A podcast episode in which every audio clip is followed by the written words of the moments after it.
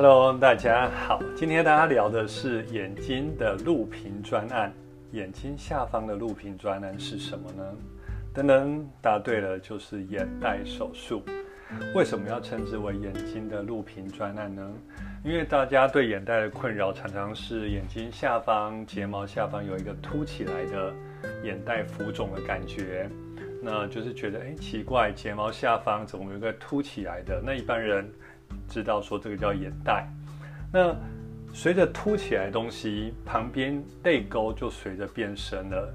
泪沟呢，就是我们说的从眼睛内侧内眼角开始往下斜斜下方一条凹陷的痕迹。那是顾名思义，流泪流下来的水沟，我们称之为泪沟。所以随着眼袋的突出，我们就会发现，哎，我们的泪沟怎么变深了？所以让一般人看起来呢，有点劳累或是疲倦感，就是会发现说我眼睛下方有眼袋，又有泪沟。这个一凸，眼袋会凸起来，泪沟凹下去。一凸跟一凹，让我们眼睛下方看起来，第一很不平整，第二。女生上妆的时候呢，妆又很难上，尤其泪沟像一个水沟一样，又会卡粉，就很多人很大的困扰。那另外困扰是说，本来假设你有个很漂亮的卧蚕，那因为眼袋的凸起来，让卧蚕又变不见了。为什么？因为好像在你家旁边盖一个违章建筑，让卧蚕看起来不明显。所以以上种种都是我们眼袋的困扰，特别是它还会加重你黑眼圈更严重的感觉。所以今天大家聊聊这个眼袋手术。当然最近刚好有这个话题性，有一个我们很熟悉的马姓政治人物，他有做这个眼袋手术。那我当然很开心，他终于做了这个手术。因为为什么？因为其实他的眼袋一直是我们拿出来大家探讨的。眼袋的一个很适合做眼袋手术的一个照片，为什么？眼袋凸起来不仅是造成劳累感，第二皮肤也会跟着越来越松弛，所以眼袋呢就有分年轻型的跟年老型的，说应该说轻啊年轻型的眼袋跟年长型的眼袋，那有他们的方法有一点点不一样，所以根据年轻型的眼袋，我们有一个手术叫做微创。内开眼袋手术，也就是说，它的伤口呢是外面没有伤口，就有很微创的一个小伤口。那在睫毛内侧，我们就完成这个眼袋手术。那我们这个眼袋手术更把它取名叫三合一的眼袋内开手术。怎么说呢？它同步处理了眼袋突出的脂肪。第二点，借由更先进的技术，我们把眼袋的脂肪在手术中做一个转位。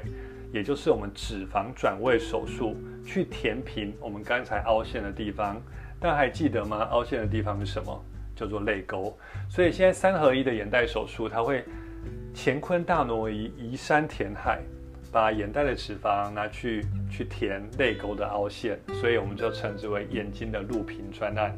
所以大部分年轻型的眼袋，我们都可以用这个三合一。微创内开眼袋手术来解决，恢复期呃其实蛮快的，大概一个礼拜，那客人就可以呃很适当的恢复，甚至手术后过后两三天都可以照常的上班等等。那像我们的敬爱的马前总统，那他这个情形就可能不适合用微创内开眼袋，像这种年长型的眼袋，它需要合并修外在过多的皮肤，也就是说，它不仅要处理。脂肪处理泪沟，还要把过多浮肿的皮肤修掉，还要做一个拉提。所以年长型的眼袋，它适合的手术是什么？叫做五合一的眼袋外开手术，俗称眼袋外开手术。那为什么叫外开手术呢？因为它在外面会有一个伤口，大概跟我们的呃下睫毛一样长，大概是伤口的长度大概两到三公分，它会把。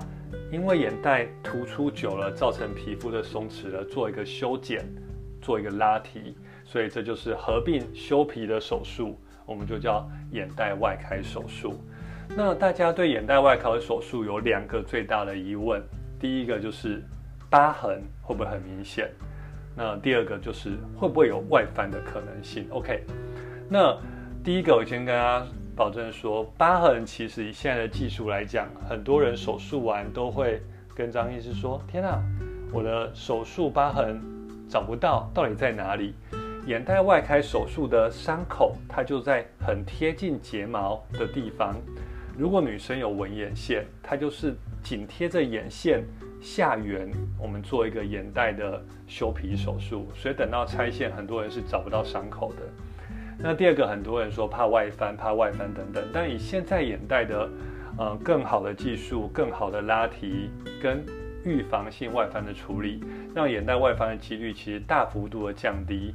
即使有假设是这个百分之一的机会有轻度的外翻，在三个月内都可以做很好的处理，那很好的恢复等等。所以今天跟大家聊了这么多，主要就是呃提醒大家，今天的 take home message 就是。眼袋我们分年轻型的眼袋跟年长型的眼袋。那根据皮肤的松弛的多寡，我们会选择用眼袋内开手术，或是合并修皮肤的眼袋外开手术来处理哦。那希望今天的节目对大家有收获。那我想眼袋是一个很多人的困扰啦，就常常听到客人跟我说，啊，我明明不累啊，我明明睡得很饱啊，为什么大家还说我看起来很劳累？我觉得。眼睛下方的录屏专案会让你摆脱这个劳累感，然后让大家就是很轻松自在的，就是迎接工作每一天。你看，其实我们进来的一些政治名人或很多艺人等等，他们也是悄悄去动这手术，因为眼袋下方的确是妆有时候是盖不起来的，然后又有劳累感。那希望今天大家都了解张医师想要传达给大家的喽。那我们下次见，大家拜拜。